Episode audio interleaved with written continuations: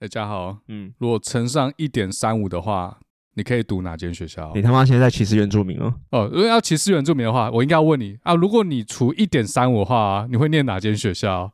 这样子歧视嘛，对不对？我想一下，我是自费考那个的，你没有用到这个 buff，我其实没有用到这个 buff。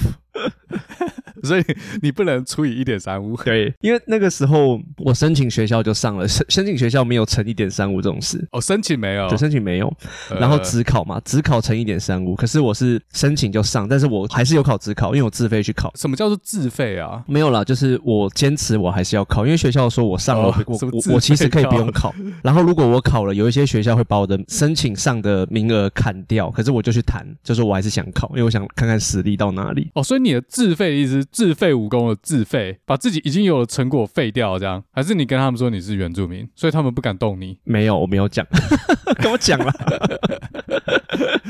没有，我如果已经申请上了，我后面要签一个切结书，说我这个分数是没有效用的，没有效用。哦，你是说你只考就算考了，就不能用这个分数去申请学校，就是要签一个切结书。那你当时为什么要考？如果你那时候只考不小心考上台大电机，不能用这个成绩去分发？哎，为什么我要考？因为我只念国文跟英文，因为这两科是我最烂的。然后最后这两科我都考七十几。哦，所以你是要去证明这两科你念得上去，这样？哦，那假设呃，你先不管你是不是申请的，你只考的成绩乘上一点三五，你可以 念什么学校？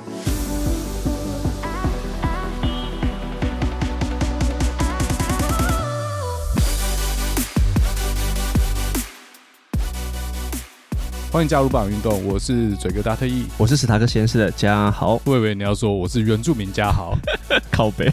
所以后来你只考考的比你申请学校那时候什么学测，你只考考比学测好？我只考考的比申请好。如果这样看的话，应该是，而且还可以再乘上一点三五。那认真的问啊，你只考成绩如果乘上一点三五，可以念哪？就台大吧。那什么系，我现在不太记得，可能是化学之类的吧？为什么你会记得是化学？因为那个时候化学没有分数没有那么高，然后后面是比较三类的，像什么比较后面的人文科系或社会科学学系，什么森林系啊、人文科啊之类的。可是我也不会去选。乘上一点三五，哎，乘上一点三，我有点忘了。可是我记得台大森林系那些分数还是很高。那你乘以一点三五，你可以到哪里？我吗？这个绝对是台大电机的，啊，这有什么好问的呢？哎，一点三五哎，所以我才不想问吧。哎，我真的有去找我们那一届台大电机最低录取分数，乘上一点三五，完完全全的够，够到不行哎，还不抛弃？我是不会啊，不属于我的东西。哦，我也不是原住民，但是我不知道这个一点三五怎么算，因为我有几科乘上一点三五就破百了，这样我还可以直接乘吗？我有点忘了，没记错的话。呃，你可以反过来是变成它的标准打七五折啊，六哎六五折还是七五折？那就跟我乘出来可以破百一样的意义。对对对对对对对，所以你是说分数爆嘛？哦、那就是你要反过来看。对啊，因为我的数学和化学，我要乘以一点三五就破百了，这样。而且你是用总分看啊，又没差，对不对？你是把它加总起来。哦，所以乘以一点三五是用总分。对啊。好，我不知道，因为我没有这个 buff，我跟你不一样。有研究过，可是我没用。哎、呃，我真的觉得乘一点三五真的爽哎、欸，干，难怪真的会有人觉得不公平。但如果你只考可以。乘上一点三五，你当时为什么不用？感觉你随便考乘上一点三五都比学测好啊！而且你前面不是说你英文、国文的分数又提高了？那你原本是多低？是提高多少？因为你说七十几分，你觉得很高？我觉得七十几对我来说很高了啦。哦，你本来预期是走什么四十五十？因为我。大概在那个模拟考的时候都是五六十而已啊。我跟你讲，我英文国文也蛮烂的。我模拟考的时候英文国文差不多是考六级。但我跟你反过来，我高三下考前几个月我是几乎没有碰这两科，然后就爆气了。没有，然后就爆炸了。北烂，超烂，好像才四十分左右吧，超烂，不知道怎么搞的。我一直以为至少有六十几分，就考完妈四十分。那你不是说你是只准备英文国文，因为你只想拼这两科看看？那你数理化有爆炸吗？有有爆炸了，我的物理爆炸了，数学还好，我的物理爆炸，物理好像只有个位数。干个位数也太惨了吧？这么用跟乱猜差不多。不过你记不记得？如果你在考前有去写历代试题，就考古题，你应该有写到我那一届。真的吗？然后呢？嗯、记不记得有一届考题、嗯、他妈超爆难？看谁会记得、啊？没有没有，那你可能跟我差太多届。我就我可能后面三届四届都一定会记得我那届考题。一般物理的试题不是第一大题是单选，然后第二大题是复选。多选，对对对对。然后我那届第一大题是单选。第二大题还是单选。你记得那一届吗？不记得，我不记得，你不记得，但你可没写到。然后我那届就是考完物理之后，很多人就崩溃了，因为考完之后，很多人才发现第二大题也是单选，还是单选。对，然后他们心态就崩了，尤其是那些本来成绩不错的，因为他以为是复选，然后就全部写。对，然后他选了复选，这太夸张了吧？没有，真的，你很难去领会那时候考场的气氛，你知道吗？因为如果你有写过历届或者模拟考题，他通常第一大题就是单选，然后第二大题就复选，所以很多人想都没想就觉得一定是这样，然后也没有看清楚，就实际。上考场两个大题都是单选，傻小。然后你觉得很扯，可能是因为你可能写了三题，发觉哎，这复选题怎么都只有一个选项是对的，你可能就会回去看那个大题的解释，然后发现是单选题。但好死不死哦，我们那届物理考的超他妈超难，所以它第二大题算是单选，可是它每个选项都很像是一个独立的考题，不是这么容易辨认。嗯，它不是考那么直接，它可能一个选项是呃好几个概念叠在一起要考，然后再外加计算，所以第二大题的单选跟第一大题单选，它那个难度就是更上一个层次，所以很多人就真的以为是复选，因为看起来就是哎有两个三个选项看起来好像都对，那不就全错了吗？对，第二大题好像四十分吧，直接不见。所以，我们那届物理高标，你猜几分？三十。哎，对，干你猜超准，就是三十，妈超低。均标十七，地标五分啊，一狗票人零分。反正这样讲出来，大家就知道我哪一届的。不一定，好不好？很多人跟我一样不会记得啦。然后我英文国文不是超低吗？其实我考前就知道我不会考很好，只是我没想到那么低。因为英文国文这种东西。没有念就真的不会写，这是没办法用逻辑推理的。比如说填空，那四个字你都不认识，是要推理个屁，没办法用小聪明啊。干，我以为你英文会很那个，因为你是，我以为你算天然的。没有没有，我跟你讲，我之前不是说我们学校有对话课嘛？虽然我是被分在最好的班级，可是那个是相对，就相对有同学，然后我可能发音比较好，然后我可能听力比较好，比较敢讲。但实际上文法单字量都不够，因为日常对话你不用需要那些比较艰涩的单字。哦，你说不够学院派就对了，对 对对，不够学院派。哎，现在想到就觉得哦，这种科目就是一分耕耘一分收获啦。你不背就是不会，就没办法靠小聪明。哦，如果我用我准备完托福的实力去考的话，我他妈英文和国文如果跟你一样考了七十几分，可能还是没有上台大电机，但是应该是啊前七前五志愿吧。不过这个世界上没有如果啊，就努力从现在开始都不晚啊。如果有些听众还是高中，你现在还有机会啊，不要跟嘴哥一样，然后过了二十年之后再后悔。Okay. 我们原本要讲什么？怎么会讲到这里来？最近真的很多人在攻击或者是在检讨原住民加分这个问题嘛？那想必大家应该都听过最近最有名的这个歧视言论，就是来自于台大经济系系学会的选举嘛？那有一个候选人就提出了十六项有点好，不是有点非常歧视的政见内容。他也不是十六个都歧视啊，就大部分。对，那嘴哥应该有听过这个选举公报吧？我有啊，但可能有些听众没有。哎，要不要念一下给大家听一下？哦，可以啊，但你念。好，我念一下好了。我又想到之前马斯克跟 BBC 的专访，那个 BBC 的记者跟他说：“哎，Twitter 的 hatred 言论有点多，仇恨言论有点多。”然后马斯克就问他什么仇恨言论？举一个来听听，我没看到，可不可以举一些例子出来？然后就一条一条念吗？没有，那个记者不敢讲出来，他怂，他不敢把它讲出来，因为在录影嘛，他不能讲。对，录影他不能讲。然后马斯克说：“你跟我说 Twitter 有这么多仇恨性发言，但你一条都讲不出来。”北兰好急哦。那不管我们是自媒体，我们可以一条一条讲出来。我们不怕就对了啦。什么一颗星留言，I don't care。第一个是非应届生不可以进入系学会，LGBTQ 跟狗不能在系会办公室打传说对决，然后移除监视器，减少大家抽烟取缔的次数，原住民侨生、体育生的入学名额减少。A 罩杯的女生必须修国防军训两学分，男生鸡鸡小于十公分的要上家政课，大四毕业母胎单身必须进行结扎手术。和和牛啊，这个我略过。为什么要略过这个？女生修微积分的时候一定要穿高中制服。住宿大二生第一志愿选填城中，这什么东西啊？台大的城中校区啊，我猜。到你台大还是我台大？哦，我知道了，城中宿舍。你没去过哈？他好像是男女同一栋，有错请指正啊，我也没去过。迎新宿营男女混住，欠钱不还超过一个月的。人要剁手指，三一的人要强制退学，然后 BMI 二十的人禁止搭电梯，舞会处男禁止报名，处女强制参加，禁止系学会的人跟职业军人交往。好，就这十五十六条。所以他把 PTT 或 Dcard 上面常常歧视的族群都歧视完了。我觉得是，可是你有没有想过，这样就不算歧视了？你有没有想过一个问题？会不会写下这些的人，或者是写这些条文的人，他们是那种权益被这些人剥夺过的感受要去报复？被这些人是被哪些人？我有点不太懂。你是说反串？不是不是不是，比如说第二条，LGBTQ 跟狗不能打传说对决。曾经有狗不准他们进入系学会办公室，所以他们要报复狗。对，我先不管狗，因为狗可能就是以前黑人与狗的那个搞笑版。他们会不会是打传说对决的时候被 gay 电爆过？不然为什么不让人参加？这肯定是被电爆过啊！你知道我以前还在玩 Dota 的时候，有些玩家他打不赢，他会骂你 faggot。faggot 其实就是同性恋的一个比较不文雅的讲法，所以我想大概就是这么一回事。所以你觉得他们曾经是受害者，然后他们是带着复仇的心情写下了这十六条？没有啊，因为很多条我会觉得怪怪的啊，比如说职业军人嘛，所以他是想要把妹，结果女朋友被职业军人抢走吗？所以你的意思是说，他们不是在歧视，他们要保护自己，还要报复，有没有？比如说，还有一条。我也觉得很好笑，比如说舞会的处男不能参加，处女强制参加，这代表什么意思？哦，女朋友被处男抢走？不是，他们就是一个比较弱势，他们不会把妹的团体，或者是他个人不会把妹，所以他们要把那些已经不是处男的人先剔除掉，厉害的人剔除掉啊。哦，你是说把那些厉害人集中在舞会里面，然后舞会里面只有没有被追过的处女，所以舞会里面的女生都是行情比较不好的，然后他们再开另外一趴更好玩的，吸引那些行情比较好的女生啊，通常也是颜值比较高的女生，就可以让那些会把妹的男生都去参加舞会，不会去另外一趴跟他们抢。不是啊，厉害的人如果是这样子的话。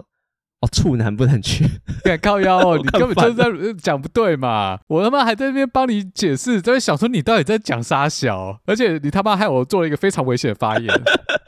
没有关系，我现在跟那个 BBC 记者一样如履薄冰哎，这个心情你了解吗？好，所以你的意思是说，虽然他们歧视弱势族群，但是他们有可能是受害者，因为弱势族群虽然他们被歧视，但他们也会去歧视别人，所以就是互相歧视的社会。你在说黑人嘛，对不对？没有啊，像刚刚被歧视的族群，有些女生也是歧视臭肥宅啊，长得肥，讲话窄，怎么了吗？然后会歧视九公分的吗？我这我懂了。但我觉得你这集他妈根本就在害我，你他妈一直挖洞给我跳。而且他很好笑，他写说鸡鸡十公分以下要上家政课。你知道我有查到一个数据，是说那个全球啊鸡鸡数据排行嘛，台湾好像倒数的，我不管倒数第几名。你说平均是十公分以下，台湾是平均十点八七。以那个数学统计学来说，如果是常态分布的话，对，以常态分布的话，台湾有一半以下的男生都要修家政课。哎，你是不是想加一句？不过你不用。对啊。你讲到这个，我就想到之前看到一个新闻，说美国太空总署 NASA 他们必须得要重新标记男太空人的内裤尺码。那他这个内裤不是一般内裤，是无重力状态下也可以尿尿的内裤。然后它有三个 size，大、中、小。那我再猜，它这个 size 可能不止腰围，可能跟鸟的大小有关系，因为它要确保太空人在无重力状态下尿尿不会漏出去，因为无重力嘛，不一定是往下，所以这个 size 可能跟鸟的大小也有关系。但是出现一个问题，然后呢？就是所有的太空人，他们都只拿大的，小的没有人要。靠北。对，所以 NASA 后来就把这个大小的 label 重新标记成大、很大和超级大，没有人是小的，好吧？对，这看来大家男生都是很爱面子的，就算是太空人，每个都在那边谎报。这个笑话是另外一台好的老板 s a k e 贴给我的，他觉得这是我们会聊到的话题哈，谢谢 s a k e 提供这个新闻。好，但我觉得刚才十六条不是每一条都是歧视啊，真的吗？我觉得几乎都有诶。好了，你说监视器那个没有了，牛肉可能也没有啊，他妈歧视什么？歧视有啊，他妈歧视其实我不能那个啊，我不能吃牛的。哎，对耶，他歧视我啊！是看到这个，我没有想到这个，哎，我看到这个，我他妈超怒的，点屁点，很贵呢。你说和牛放到锅子里面，整锅不能吃？哦，我可以喝啦，我不在意，因为呃还是可以喝，我是自己制约，所以我其实不在意。哦，但的确有吃素的同学，如果被列为必点项目，他们就不能去了，然后他被歧视。哦，对啊，对啊，对啊，因为有一些这个角度就是吃素还有分很多种嘛，五星啊、锅边素啊等等，蛋奶素啊。还有和牛素是不是？上一集说什么海鲜素啊？海鲜素是海鲜可以吃，不算素。然后和牛素吃和牛不算吃素。不过你让我想到一个很好的点是说，如果自己不是那个被歧视的族群，有时候会不知道自己讲出来的话，在一些族群里面听起来是歧视。像我刚才就没有发觉这句话，其实对于吃素的或者是不吃牛的人听起来可能是一种歧视。对，我快速看下去这十六条，我觉得写出这十六条的学生。他把世界二分法切成两半，那当然有一半人可能比较少，一半人比较多，然后规定其中一半人不得怎么样。你这个角度我没有想过诶，所以他就是 classification 的时候只有两个诶 binary 那个就对，两个 category 就对了。对，就很简单的二分法，你要么是左边，要么右边。哦，有些不是啦，像那个鸡鸡，哎，不是小于十公分就大于十公分啊。呃，和牛也是嘛，你要么吃牛，要么不吃牛，然后你要么是处女，要么不是嘛。然后就要看他把自己放在哪一边。如果他心态上是把自己放在强势的那一方，社会大众可能就觉得他是歧视。啊，如果他自己是 LGBTQ，他这样写的话，可能大家会觉得这是一个反讽。对，或者他是一个鸡鸡不到十公分的处男。这可能就是一种自嘲或反讽，所以他要解这个公关难题，最快的方法就出柜。那你觉得他们是站在比较强的那一边去歧视比较弱的那一边吗？像职业军人啊、原住民，或者是男性对女性？这个我就不知道了，我不是他，所以我不知道他几几几公分。但是呃，首先。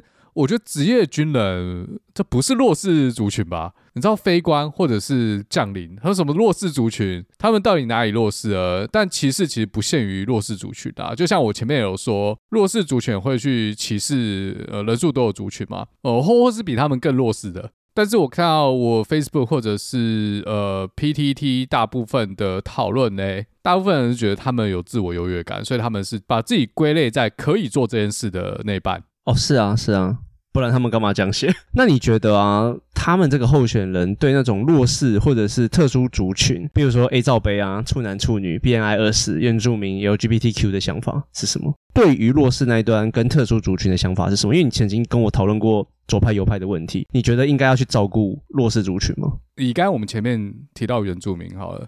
因为你自己是原住民，可是你觉得原住民都弱势吗？我觉得不是。如果我们，我觉得不是全部，可是的确有一部分的人是。呃，小石学长可能就不是嘛。像其实最近我不知道你有没有看到台湾的新闻，一些原住民的人跳出来说，台大的硕博士原住民名额很少，对，欸、就类似的东西。可是也有一派的人，但你说原住民名额很少，是说硕博士也要用只考的方式保留名额吗？我其实没有看他们的论述，诶，但我觉得他们只是以结果论来说，因为我没有完全站在他们那一个点。说统计结果，统计结果，你说在学的硕博士生原住民的。比例跟人口比例比起来偏低，对对对，也会这样讲啊，就是哎，你出来毕业生啊，拉出来原住民就是偏少，哎，这样子其实我们啊，名额变多。我知道整个逻辑会很怪啦，但他们的论述好像是这样，呃，就是说如果硕博士也是帮原住民保留名额的话。呃，他们也未必会来念。如果原住民是弱势族群，然后他们必须在大学毕业后就要去上班，就要想办法养活自己。就算你开名额给他们，他也不一定会来念。毕竟硕博士不是一个必要学位嘛。另外还有一个我看到的数据是说，呃，原住民拉高分数去念之后，其实普遍成绩不好，然后休学跟不继续升学的人也很多。哦，不是入学管道的问题，是求学过程问题。用加分或者是用特殊方法升上去的这些原住民，不见得。可以在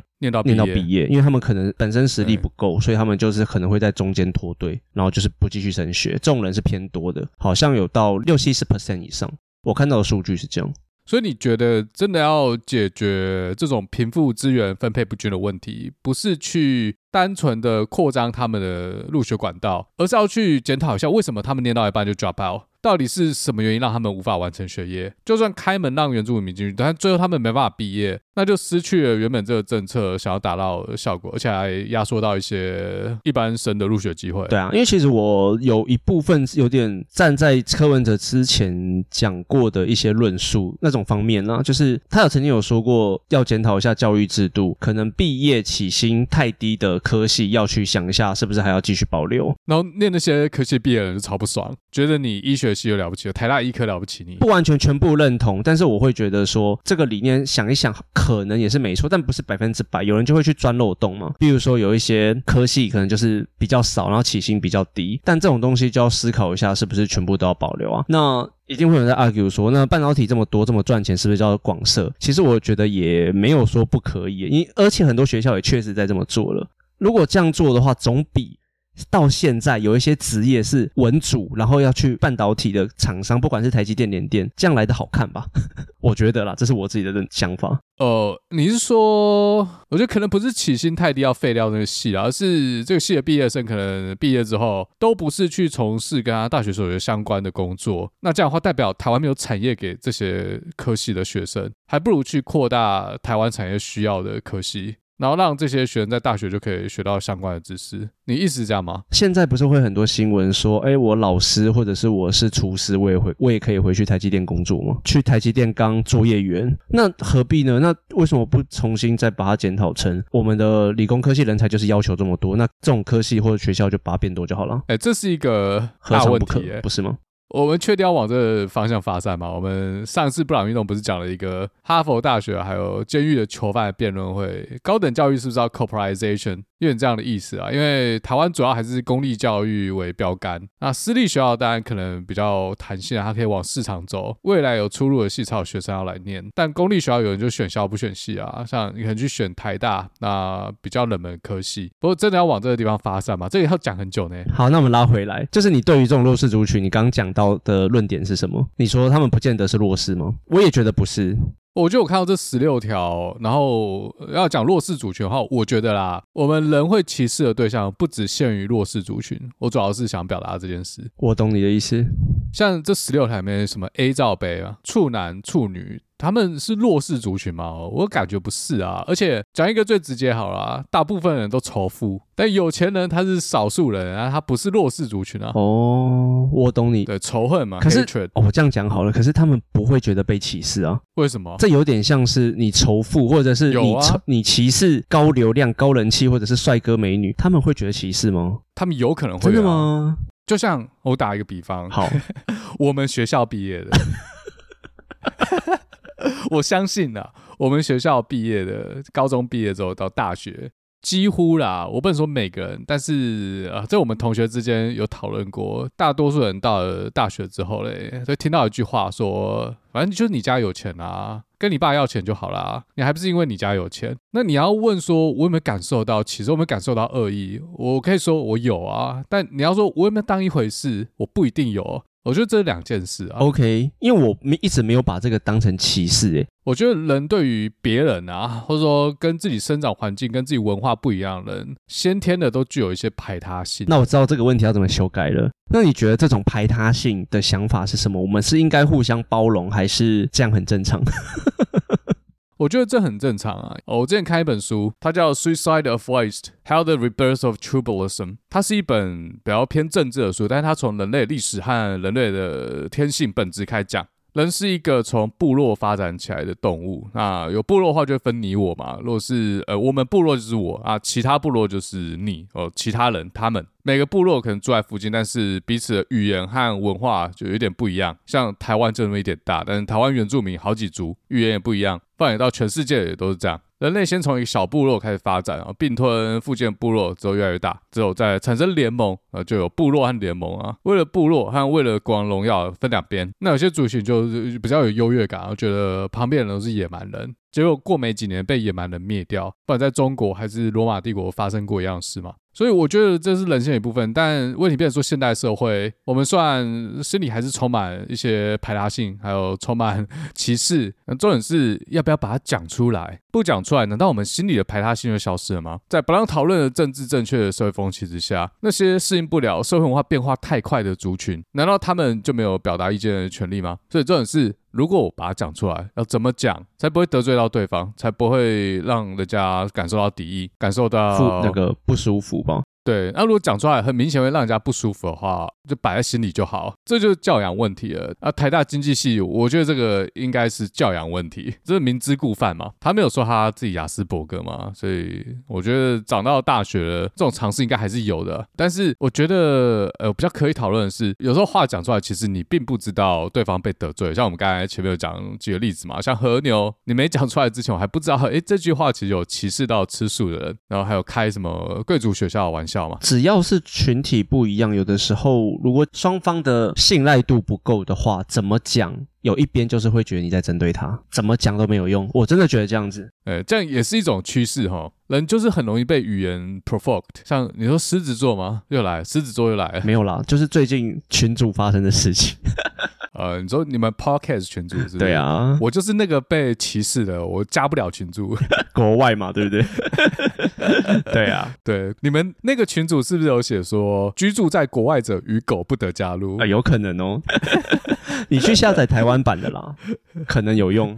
我觉得那个是绑定手机号码问题，因为我的号码是美国号码，他是用这个来认定位置。因为我上次回台湾还是不能加。你觉得是这样？我觉得是 Line 版本诶，好吧，没关系，小事。反正我没加也没差，我很少用 Line。我们回到台大经济系的十六条证件，因为像这个系学会的人啊，你们以前不管高中或大学好了，你们有选过系学会有这么有争议吗？或者是有搞过那么大的事件过吗？就是这种证件吗？它算证件，或者是这种选举公报有闹出很大的事件见过吗？哎，你讲到这个，我就想到我那时候看到这个新闻的时候，我有点不太确定他到底在选什么。我们那时候系上的学生会，简称系学会。他的系学会会长选举不是让全系的学生来投票，只有系学会的组员啊，就或者说干部，就内部人员自己投票。它不是一个真普选制度。那时候也没有什么 Facebook、Social Media，顶多就系学会自己的 BBS 板上自己 po 一 po，资讯传达没有像现在那么快。你讲这个我有点忘记了，好像不是真普选，对，好像是你有先加入系学会之后，那个小团体自己选出来的。对，不过系学会他办活动面向的 TA 就是系上的学生啊，可能还包括师长这样。我记得通常系学会争议比较大的就是大一新生进来到底要不要缴系费、敛财哦，不用。对，有些人就觉得那个系学会运作不公开、不透明，就是敛财，或者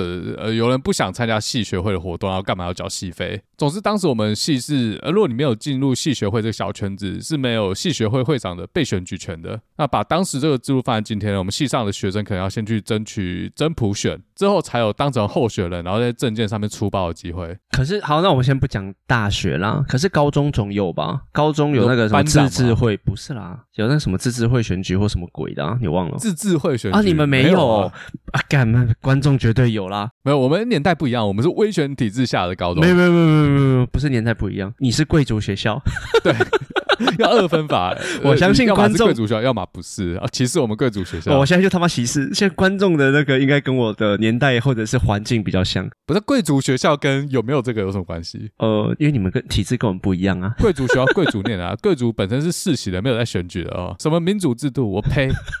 没有啦，你说这个自治哦，我小学有，但国高中没有。我们好像从国中小学、高中好像都有类似的选举啦，然后各班会推嘛，欸、对不对？就是会推这种选举的东西，欸、然后就会列一些有的没有的不可能达到的证件，什么下课可以玩电动。什么有的没有的屁，所以你觉得这个逻辑跟摆到台大经济系系学会 差不多的感觉是不是？就是有一种中二的感觉，就讲一堆现实上不可能做到，只是在搞笑。但是小朋友他对，就是在搞笑，但小朋友不知道自己在搞笑。那大学生他们故意在搞笑，只是他们玩笑开过头。还是他们也不知道，看这就有点严重。对，我想讲的就是，主要就是小学生他们比较天真嘛，他们就觉得，哎，这让我有这个权利，那我是不是想要去做一些我想做的事？因为，呃，选举的目的不就是告诉大家我想做什么？然后，如果你们支持我的想法的话，就投给我。证件的话，那先不管。对对对，那小学生可能没办法去评估到底他提出来的政见有没有完成的可能性啊。我这样讲，我就觉得我们现在就算是台面上的政治人物，好像也是这么做的。哎，好有道理耶！你说摩天轮嘛，对不对？妈的，越讲越不对劲哎！干，结果我们的智商跟小学生一样，好像没什么差别哈。人活了四五十年，怎么证件还是一样达不到啊？看怎么这样？哎，那时候还要回到。台大政治系学生会，对，经济系不是政治系，经济系学生会，我就觉得讲到呃大学生，应该某种程度上看，如果韩国瑜都不知道，我们有什么资格去要求大学生知道？你有没有想说他们知道，对不对？结果想一想，好像也不对呢，对，成年人也不懂。可是讲到这个，我就觉得他们列的很多，先不讲达到达不到，他们很多的言论跟那个 PTT 酸民酒吧的气氛像啊。歧视跟乱讲还是不太一样。我们之前也做了两集的台北市市长魅力因子之研究吧，啊，那几个人都上台乱讲，然后我们很认真的在讨论他们政策到底是怎么实做。不过他们证件就没有出现这些呃，大家语带歧视的内容。对啊，我觉得乱讲跟歧视还不一样。虽然我们刚刚开玩笑说摩天轮，可是他们摩天轮有歧视谁吗？摩天轮歧视那些连另一半都找不到的人。靠北。然后看着别人坐上爱情摩天轮，下面的单身狗只能跟法拉利姐一样去感受高雄港冷冷的海风吹进我的洞。哎、欸，不能这样啊！干，你这集在害我开启口无遮拦模式。那韩国瑜有五百多万票啊，是不是乱讲？不是我们两个说了算啊？难道你连做梦的勇气都没有吗？我还是认识很多年轻人投韩国瑜哦，真的。虽然我没有，每个人投韩国瑜有不一样的理由啊，不一定是他相信摩天轮，或是相信高雄挖石油可以发大财，他们才去投韩国瑜吗？这不一定，有可能是讨厌另外一边啊。没有啊，其实那个时候已经有一部分的人在反民进党了，没有现在那么严重，可是已经有一部分的人在反了。对啊，对，很大一部分可能是讨厌民进党，而不是真的想要有什么爱情摩天轮。对，没错。好，我绕回来，因为讲到学生时代的话，你也有类似这种时候过吗？你说想要在 选举上面戏学会那边恶搞吗？不用选举啊，私底下讲话也会长这样吧？虽然我们现在不会，还是你现在会？你说私底下讲话吗？肯定会啊。对啊，会吗？这个是我你说开玩笑可以啦，啊、可是你不觉得这个人是认真的吗？开玩笑。就你有可能你是觉得你在开玩笑，对不对？有可能我我觉得我被讲贵族学校，我现在非常的愤怒，这样。哦哦，我们是真的觉得贵族学校啊，不是开玩笑，我们不是开玩笑的，我们真的不是开玩笑。然后我们也真的不会觉得这样是歧视你们。对，那这就问题嘛。对不对？就是、我觉得有可能有这种认知差异。对对，认知差异就是一个问题，因为你觉得你不在歧视，你只是好玩而已。就像在校园里面，我记得小学的时候，不是有些女同学开始发育了吗？那些比较早发育，然后发育的比较好的，然后我们就会笑她什么大奶大奶妹吗？对对，乳牛兰波。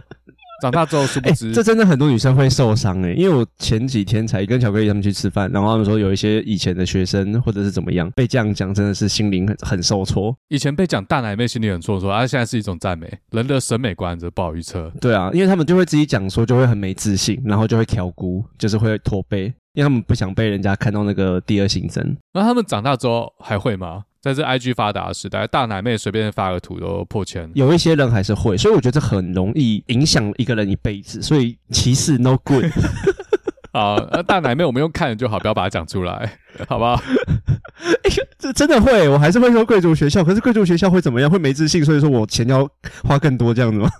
没有，我跟你讲，呃，你要换位思考一下啊。然后这种话在我们耳朵里面听到是什么讯息？这样，因为有时候有些人啊，有些同学他开这玩笑。它内涵的意思是想要告诉你一件事：你今天可以有这样的成就，是因为你家有钱，而不是你努力。你就只是因为你家有钱，要是你家没有钱的话，你达不到这样的成就。对，这不是你因为你努力。哦，我自己是没有这样想了。对，我相信很多人没有这样想，但是也有很多人是这样想。我跟你讲，我遇过太多了。OK。那通常有这种想法的人，你看他平常 po 文啊，或者是他平常发表言论，会透露出一种想法，就是说那些有钱人，他们成功是因为他们有钱。要是我跟他们一样家里有钱的话，我早就怎么样怎么样了。呃，就这种剧情，照照样造句一下。OK，那你的状况跟我的有点像啊。对，就原住民嘛。对对对，就是他们如果也有这这个东，他们就会怎么样怎么样怎么样，这状况是一样的。对，如果我乘一点三五，我他妈早就台大电机了，我早就飞天了，就意思一样嘛，对不对？对，然后毕不了业这样。对，所以这个心态完全是一样的。我跟你讲，我毕业之后，真的很多人是用这种心态来，呃，这种方式来跟我讲话，像我我周遭维格毕业的同学，也都多多少少有这样的经验。然后讲到原住民，又想到博班啊，就我们学校，他跟我不同系，有一个同学他博班之后到，好，我不讲什么学校啊，因为讲出来太明显了。他回去当教授，他也是原住民，他就跟我提过，他学生有用这句话，就原住民加分这个东西，有有点要挑战他。那他的回应是这样：不管我有没有加分，我现在就是你老师，你就是我学生，这样关系不会变。嗯，你就认清现实吧，这样对你往后人生会比较好。所以，呃，那些一直酸我们的人啊，就认清事实吧。你在那边一直刷，还是没办法改变残酷的现实。你有时间抱怨啊，不如用功一点啊，因为你没有一点三五可以乘哦。而且讲这个，相信我啦，用这种心态想事情的人，就算他们家有钱，他们也不会变成他们在刷那些成功人士。我跟你讲，有钱人家的小孩，要么很废，要么很厉害。但是会用该那种心态想事情的人，他绝对就不是厉害那边的。讲到这，我就想要，我有个同学，呃，好，我我想一下要怎么讲，我听一下，听一下。他身边有很多黑压低，那他什么背景我就先不讲了。反正身边很多黑压低，公司的名字听起来也是蛮黑压低的。他后来在台湾创业，做的是气泡饮料、气泡水。我相信可能大家都看过或喝过，就在便利商店有那种呃易开罐，然后外面印了很多动画、动漫的人物。呃，我没记错的话，有什么宝可梦啊、七龙珠、海贼王之类的。我好像知道，嗯，然后好像讲就有点明显了。然后前阵子我在西雅图的日本超市，哎，看到他卖的这个饮料，哎，好屌哦！对，我就觉得干好强哦，妈卖到美国来，货通天下，然后就买了两罐来喝喝。然后我喝完之后是，好像我就不讲了，喝起来怎么样，好不好？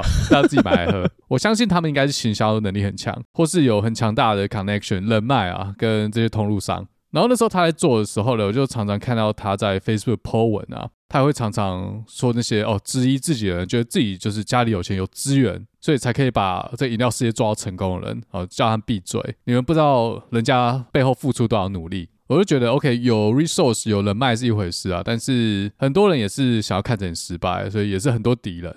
事情没有那么简单啊，但。有资源的富家子弟，他们比较容易跨出第一步，这我不否认。他也说他创业路上受很多叔叔阿姨伯伯的帮助。我看他照片去参加很多商会啊什么的，还有一些党政高层的关系。但要把这个喝起来呃的气泡水卖成这样，真的 会听吗？应该是不会啊，他国中是成怡那一班的，然后我跟他不同班，可是我刚才那时候坐校车的时候是同一台校车，所以那阵子还算有点交情。不过他后来就出国了，就没什么再联络。我觉得先不论他这个到底喝起来怎么样，那他有抓到市场趋势啊。你看他上面印这些图案，小朋友看到就想买，印了这些 logo 可以卖。嗯，那你想要印这些，也是要去跟宝可梦公司、跟这些版权公司谈授权嘛？没有这么简单，只是口味上，他可能也是口味做的比较偏小朋友喜欢一点，那我是不行啦，太甜。因为我觉得现在的 N 型化社会越来越高啦，然后那个阶级复制要翻身越来越困难，所以这是仇富越来越严重的原因吗？应该说你要从一代直接翻身很困难，可是你会不会一两代之后，我觉得还是可能可以。你要说完全不行，应该应该也不太可能说完全不行，因为其实很多机会还是存在在那边的。像你说现在这几年的数位货币，那有些赌性坚强的人是不是就翻身了？那那个不能这样讲，虽然也是少数。那跟赌博没什么，不能这样讲，可以两样啊，可以啦。那有可能你永世不得翻身啊，一个不不好啊，投胎可能比投资更快。我可是我觉得为什么他们会敢这样做？为什么他们杠杆还敢开这么大？没什么好输的啦，反正全部压。对，因为通常会这样开杠杆的人，多数是自己没什么好输的，多数啦，没有说全部百分之百。当然也是有人就是去借高利贷，或者是跟银行贷款的去压嘛。但我觉得多数本身有 resource 还降压的人应该是少数，因为通常有这么多 resource 或者是资产的人，投资偏保守的人比较多。我觉得讲到仇富啦，因为我们一方面羡慕有钱人，一方面又仇视有钱人。很多乡民一方面想交女朋友啊，一方面又仇女。然后有些女生也是一方面想要认识家庭背景好男生，然后一方面又仇视妈宝，这心里很矛盾嘛。只是有钱人和妈宝，它不是宪法保障下的特征族群，所以特征族群就是种族、宗教、性别、年龄和身体是否有残疾等等，这是在法律上面认定歧视的一个要件。这些法律上面认定的特征族群以外的族群，我们对他们的偏见，其实对一些人对 LGBTQ 族群的偏见，只是同一种心态，我觉得没什么不一样。那你觉得讲这种东西啊，像这个经济系的学生会候选人，他们讲这种东西是出自于内心的吗？我不知道哎、欸，我没办法帮他回答。但是如果是我直觉，我觉得他就是要搞笑，他觉得这样很帅。因为如果一个人要这么真心的去歧视这么多族群的人，我觉得那也不容易。这 到底心里有什么扭曲？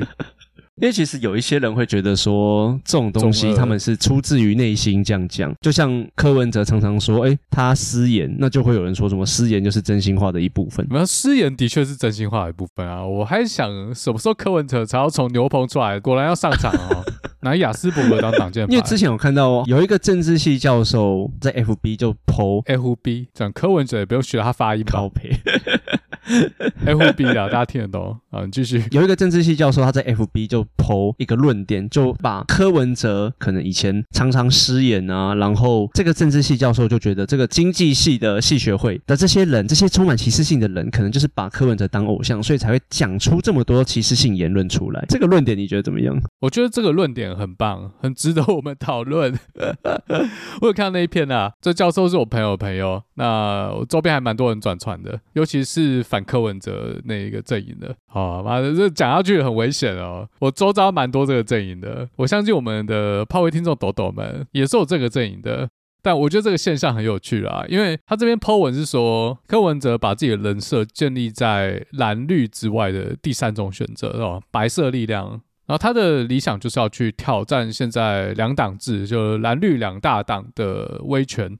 然后现在年轻一一辈的学生会觉得反抗威权很酷，就觉得柯文哲的失言啊，尤其是那些呃会被认为是歧视的方面的失言，他们觉得很酷。啊、因为他们觉得，呃，比如说现在 LGBTQ 盛世上来之后呢，俨然政治正确也变成一种威权，不让讨论啊，不给讲啊。像我们前面有讲那个 Elon Musk 那件事，呃、记者瑟瑟发抖，不敢讲，讲出来可能有些族群马上毛就竖起来。尽管当时会讲出来的目的。并不是歧视，而是去做讨论而已。尤其是这些，你要说他们是弱势族群嘛？那我们前面也讲弱势族群，他们也会歧视嘛？像某一小部分 LGBTQ 族群的人，他们也会歧视宅男，攻击直男哦，或者是比较常见的是，他们有些人会去攻击那些不公开表态支持他们的人哦，不公开表态就是反对这样。所以学生觉得政治正确是新一代的权威，要跟他挑战。但是教授原文是写说，然后他们会把柯文哲当成偶像。啊，这边的他们要看前文，就是指他整篇主要在评论的年轻学生，或者说 precisely 台大学生，尤其是参选台大经济系学生会会长的学生。然后这教授觉得，学生们觉得柯文哲帮他们讲出了心中的话。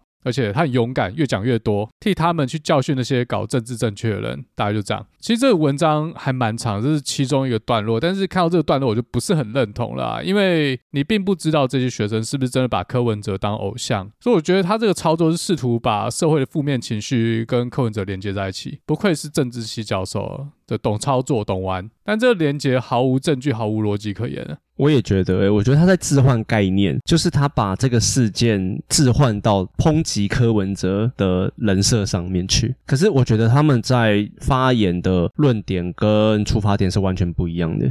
呃，你觉得哪里不一样？因为像是柯文哲，我们前面有讲过他的一些失言的东西嘛。可是他的那些失言。并没有二分法，因为你其实前面有讲了一个我觉得蛮中肯的东西，是经济系学生他十六条这个歧视性言论，每一条都是在二分法，没有到十六条啊，就是那些有扯到歧视的那几条。可是柯文哲之前的一些争议言论，感觉好像没这么二分法吧？我觉得前面那个是不是二分法，可能不是那么重要，而主要是他们想要立一些规则规范去禁止某些族群的权益，比如说 LGBTQ 不能在系会里面打传说对决，凭什么？那柯文哲失言嘞，的确是他内心话，他可能看到很多现象，他有他自己的主观想法，就他就把它讲出来了。比如说陈以真长年轻又漂亮，做柜台差不多啦。啊，事实上很多科技公司柜台的人员就真的很漂亮啊，你不漂亮还没有资格录取，还没资格做。你要说这是沙文主义吗？可能是，可能不是啊。也有可能他其实就是自由市场，长得漂亮的人本来天生就有优势嘛？你去看电影，难道不想看到帅哥美女的男主角吗？还有他说什么外籍新娘已经进口三十四十万，妈黑色幽默吗？如果把外籍新娘换成那个还得了？在美国绝对不能讲这个话。我记得他有提过三十岁以上未婚女性占三十趴，这国安危机，这实际上也是国安危机啊！要看你用什么角度来解读他讲这句话，还是要改口成三十岁以上未婚男性占三十趴，这样听起来就不歧视了哈。嗯，说话的艺术。但如果有听众说你现在是在帮柯文哲洗白吗？我觉得也不是，因为。如果你问我他有没有歧视，如果你问我他内心是不是存在偏见，我觉得绝对有，就是他内心的价值观跟新一代年轻人价值观还没有完全 sync，就是说他的价值观还没有跟上全球价值观的趋势。就如果我阿公还在的话，然后我有一天出柜，他绝对是不可能接受。那他们那一段就是重男轻女，啊，你要在那边跟他辩说，哦，这个是错的。可他们就是用这种价值观活了七十年、八十年，在他那个时代，没有人跟他说不能重男轻女啊。在他那个时代，也没有人教导他们那性别平权要尊重。对对。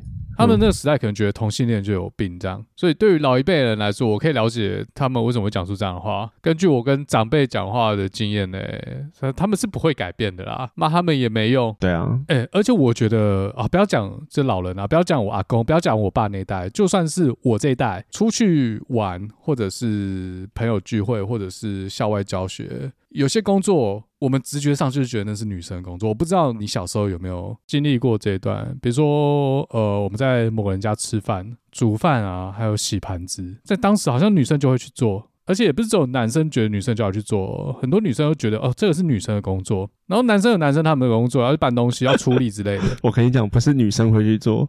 有些人会觉得那不是妈妈要做的吗？那是妈妈要做的，就会觉得那是女生要做嘛。这个就是一脉相承下来的，我们对于性别的偏见、偏见误差还是什么？嗯，所以潜移默化之下，我们就会觉得有些工作就是女生的工作，就像那前面十六条写的家政课啊、国防课。已经有一种性别专属了。像我以前国高中，我会觉得，哎，这是女生要做的啊，因为我看到的就是这样。那时候的女朋友也是，他们都主动去做。那我们这一代是一个历经 transition 一代，所以有些人观念改了，有些人观念还是跟以前一样。我们这一代都这样，更何况是我父母或阿公那一代。所以面对跟我们价值观不一样的人，然后他们站这些要骂他们，我觉得没有意义。好，回到柯文哲，回到政治人物，以我自己的想法，对一个立法者或者是一个执政者来说呢，他有没有意识的用理性的方式去追求政策上的平权啊？这样我就给过了。那他自己心里感性上到底是不是不能接受？到底是不是哦，还是带有一些歧视，带有一些 bias 偏见？那这个我觉得多多少少每个人都有。所以如果他了解他内心是带有偏见的，他在理性上肯做对的事，那我就给过了啊。这是我的判断标准，每个人。可以不一样，每个人注重的东西不一样。我也觉得也可以有主观啦，但是你身为一个公家机关的领导者的时候，你是否政策可以客观？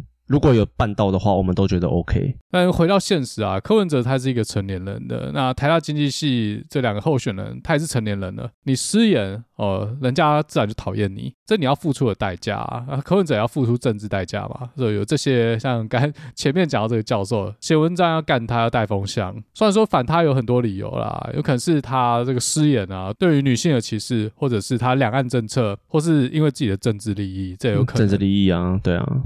那我相信有一票人讨厌他，就是他之前失言讲这些话，有点贬低女性，或者是背离了现在新时代女性主义的价值观。他付出的代价就是他有可能总统选不上。那这两个学生他付出的代价就是被全国漏收。还有台大学长学姐说，这两个人以后永不录取。那这都是每个人个人自由，我也没意见。这两个学生他敢讲这个东西，他都自己负责任。就是就像我们这一集播出之后，可能会一心如潮。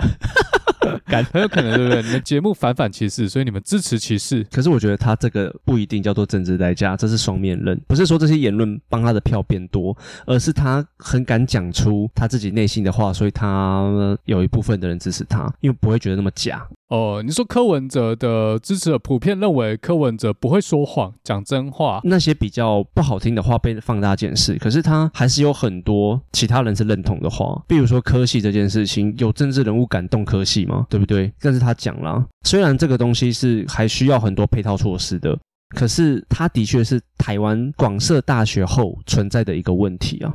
这就变成说，要解决一个棘手的问题，一定会得罪一大票人哦。但是这边一大包，我们要发散到这吗？我扯远了。但是我觉得这个重点就是，像上次我们有讲到的，就是你敢不敢跟台湾另外一半的人作对？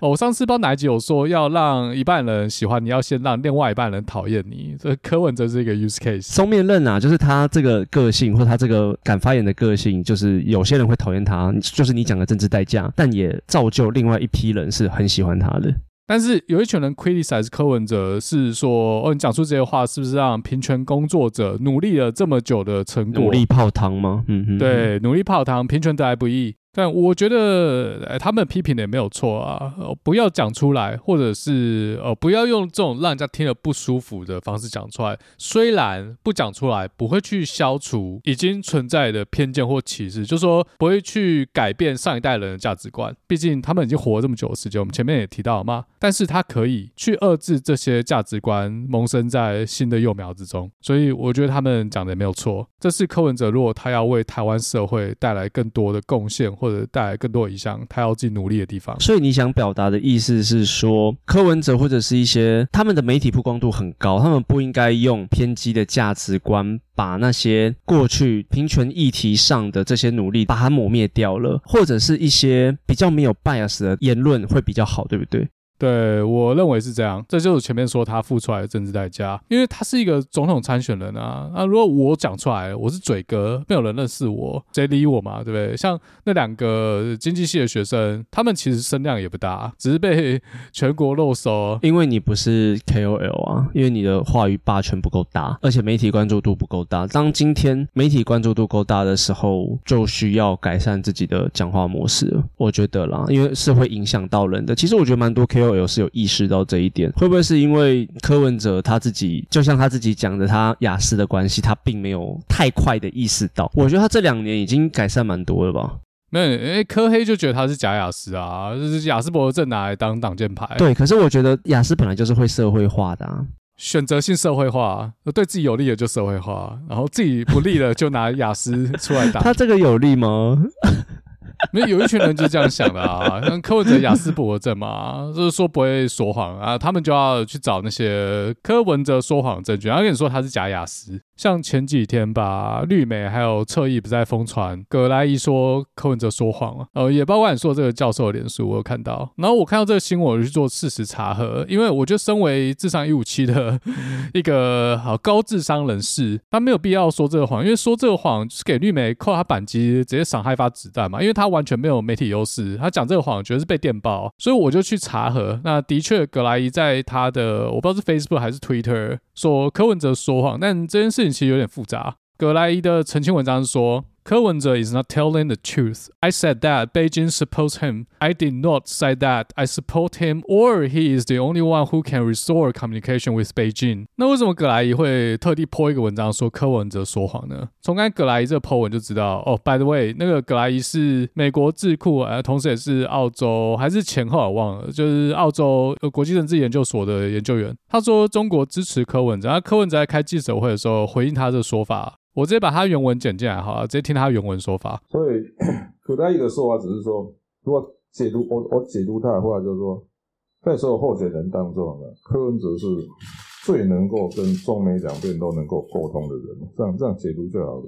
那这边这段大家可以听得出来，柯文哲自己说他主观的去解读葛莱伊讲的话，所以他其实并没有捏造说某个美方官员给了这个 statement，他只是说他自己的解读。所以这叫说谎吗？我说我的解读，这叫说谎吗？那这边大家就自己去认定，这个事实查核自己要做。对啊，对啊，对啊，对啊。我会做这个动作，就是我觉得不合逻辑啊。对啊。然后之前讨论那个政治系教授，他那个脸书的 po 文，他里面还有提到一个专有名词，叫做“狗笑政治 ”（Dog Whistle Politics）。Dog Whistle 就是劝笛啊，就我们在训练狗的时候，有时候会买一种笛子，它吹出来的声音频率只有狗听得到。因为它频率太高，人耳听不到。嗯嗯嗯。那狗笑政治的意思就是说，政治人物发了一些讯号，只有特定的一些人才听得懂，才听得到。就尤其是他自己的支持者，对这样发言产生化学反应。可是我觉得狗笑政治也可以反过来说，他讲的这些东西只有他们听得到，然后会想要来反他。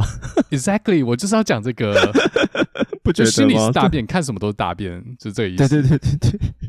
其实我是看他这个 po 文，我才知道有“狗笑政治”这个专有名词。其实我不知道他确切是他自创还是真的有这个字，可能是真的有啦。所以我觉得我们是不是可以把它延伸一下？有些族群他听到一些关键字，他就哑起来。像少数 LGBTQ 遇到人家不表态也不行哦。像那个 BOM 也是，但我们不要讲别人，我讲自己就好。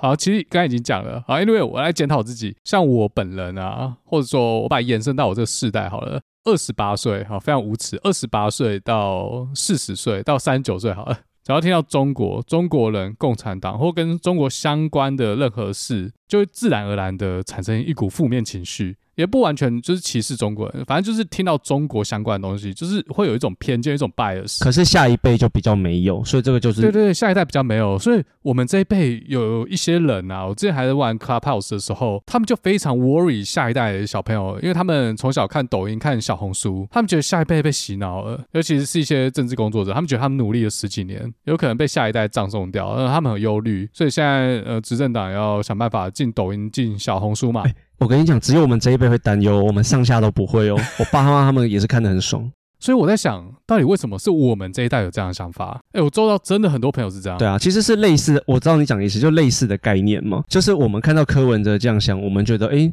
有些人会觉得不对。可是就像是我们觉得抖音不好，可是其他辈的人觉得不会啊。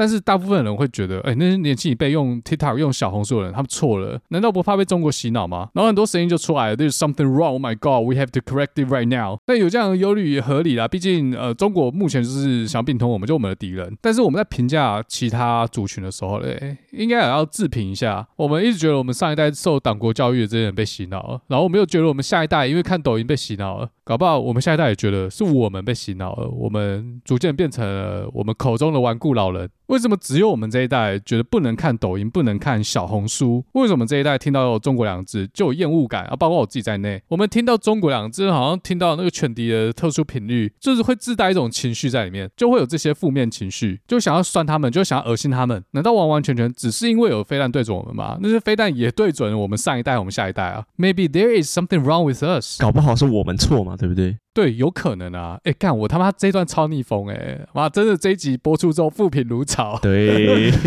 有些人马上就会反驳说，那就是因为他们看的抖音和小红书啊，难道不应该忧虑这个吗？可是会这样想，就是你站在自己的立场来想事情。我觉得我们应该要去了解为什么其他的年龄层他们在使用抖音和小红书，究竟魔力在哪里？然后我常常讲，我们要多了解一下我们的敌人，我们不要一直一昧的觉得哦，他们就是蠢，然后他们就是傻，他们就是水准低，然后看到什么事就要去酸啊。虽然我们也酸很多，虽然我每次一直考 C 他们，但是我很清楚我知道中国的强大，主要。想表达的是，不要让偏见遮蔽了我们的想法。我们要有意识的去了解自己对于某件事情是有偏见的，因为我们内心的偏见会容易让我们自己被操控，不管是什么形式的操控。干，这集真的很危险呢。没有，像前面这个政治系教授，他也在对台大经济系系学会选举这个呃歧视事件做归因嘛？但是他是用逻辑在归因吗？我觉得不是啊，他是用偏见在归因。这就是偏见为我们带来影响。这就跟有些人对 LGBTQ 族群、对原住民加分、对女性有偏见是同一个概念。嗯、所以，如果目标是要让台湾成为一个对少数族群更友善的地方，与其每天在那边发文章批评，在那边做不当连接，不如每个人多花一点时间去检视自己的偏见。去认识他，去接受他。哎，我这样讲有稍微圆回来一点吗？这个一心留言可能也会波及到史塔克实验室。看看你觉得可不可以用？因为我觉得好，我也不晓得。对，好，这集要放哦，这没在怕的，不要说，不要说。记得再给我听哦。那我讲最后一个议题就就结尾哦。刚刚讲到柯文哲嘛，他讲完这些私言议题，不是都会道歉吗？这一个经济系的学生候选人，他也有道歉，但是也很多人抓到他在 FB 啊，还有一些私讯说他道歉只是为了不要被学校惩处，为了他以后保障他的一些权益，还可以抽宿舍啊，干嘛不要被学校记过？那你觉得这种人私言的人，真的他妈的会忏悔吗？但你是说这个学生吗？还是泛指所有失言的人？就我觉得分两个层面，然后比如说柯文哲跟一些会失言的人，他们失言了以后道歉，还有这一个事件的学生，他的道歉已经被抓到说他道歉是有目的性的道歉，他不是真心的道歉。哦，他不知道自己错了，他只是为了不要失去某些利益，所以出来道歉。对对，那就有可能有些人就会怀疑说，柯文哲道歉可能也不是真的道歉，他只是为了要得到更多的票啊，或者是得到某一些人原谅他啊。那肯定的啊，这还要说吗？这谁不是这样啊？谁道歉不是为了某种利益？哎，我跟你讲，如果我不会失去利益，那我他妈干嘛道歉？那干嘛道歉？对不对？我就问啊，上次道歉，回忆一下，呃，你是真心诚意的吗？反正笑声就代表你的答案。像我就是不太道歉，除非你这说服我是我做的啊。我觉得这四道就是这样。但你刚才说那个学生他到底具体 FB 写了什么？因为我们虽然很难去知道他是不是真心道歉，但是可以从客观事实去判断他是不是不是真心的。对，他说为什么他会去道歉？因为他被收集到很多过去的厌女言论。有一个网友就问他说，他为什么会去道歉？他就说他怕没有宿舍住。哎，以他这个年纪的学生这样回答，好像也是实话哦。你觉得很正常吗？我觉得不正常哎。你觉得他做错事还是拽三小时？没有宿舍住，这对他来说可是一个大问题啊，还是要立即面对的问题。我觉得主要他公关处理不太好，所以他应该不适任系学会会长。这个处理方式太逊了。他好歹把他弄出来是十六条串成一个故事啊，要怎么编故事？比如说他从小鸡鸡就不到十公分，靠腰。然后有一天他跟他心仪的女孩子告白，就被打枪，因为鸡鸡太短。从此之后，女性在他心里留下了一道阴影。在长大一点之后嘞，他发现他自己其实是一个双性恋。感恩师傅，赞叹师傅啊！上帝帮他开了一道窗，他的门原本被这个羞辱他的女性哦上了一道枷锁。但是他现在发现他也喜欢男生，所以呢，他仍旧是可以体验爱情的。只是他每次一回想到当时告白被羞辱的那个 moment 呢，他就会有很严重的情绪反应。他就必须得去发一些丑女的文章，直到他后来喜欢上了一位男生。这个男生五官深邃，浓眉大眼，小麦色的皮肤在阳光照射下闪闪发亮。好，他是一位原住民。这原住民男生呢，他也是一位同志。他们两个是因为玩了传说对决，在这个游戏里面认识的。后来他对这位原住民男生越来越有好感。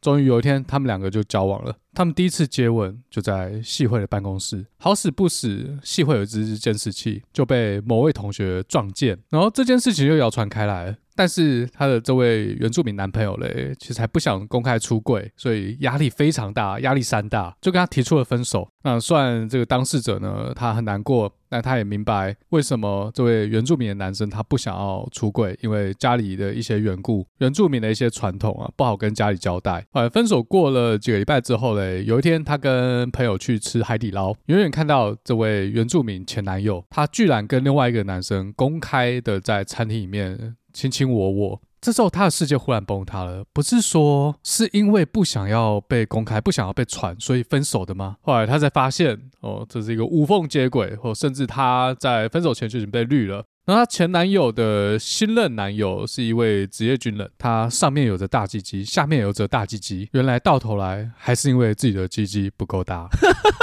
那他竞选戏学会会长是为了把这个故事公诸于众，这样的回应方式，你觉得社会大众会买单吗？不行吧？这什么大杂烩啊？这什么怪东西？这个不行吧？这是故事说他也是一个受害者，而且他本人就是少数族群，他就是弱势族群。然后他今天出来筛选，然后丢这十六条，他是要反串，他让这件事发酵，然后引起社会大众广泛的讨论，然后大家一起正视我们社会对于原住民啊、对于 LGBT 这些偏见啊、这些歧视。这就是我一开始讲的，啊，他就是被这十六条讲的，或者什么东西，他被这些人欺负，或者是被这些人甩掉，他才要暴富啊！对，没错。那。他如果是受害者的话，可能大家就不会在这边公干他，搞不好马上就洗白，一夕之间洗白。想太多，公关处理还是需要一点创意、一点想象力。是你把哦，我我知道了，你就把这一段，然后用 Reels 或者寄信，然后寄给他。我要寄给他，我要去哪里找他这个人？我记得那个新闻都把他的名字一个圈圈啊，不知道他本人查得到好不好？这个就不是什么不不能公开的东西。啊，那你讲 Reels 啊，这边提一下，最近我不是在 IG 做。一些短视频啊、短影音啊，我这个短影音就希望大家有支持我们的话，帮我们转发出去。之前一直希望大家可以帮我们分享，那短影音就是一个很好分享的东西。如果你有用 IG、用 Facebook 的话，就是一个 demo 带，让你分享给你的朋友试听啊，试听带，然后再配上画面，更容易深入其境。那我 IG 里面的这些 Reels 短影，它除了是我们 Podcast 的音档之外，还有其他额外录的音档，算是一些我们单集的附加资讯啊、附加知识，再配上图片，大家可以看一下。好，最后，诶、欸，这集有点逆风，你要留副品我也没办法、啊，这是你的自由，我也没办法禁止嘛。但如果真的有东西想跟我们讨论的话，欢迎到我们的 Apple Podcast 上留言。那我们今天就到这边喽，拜拜。对，赶快帮我们分享哦，拜拜。哎、你觉得这个负评会扩散到史塔克先生？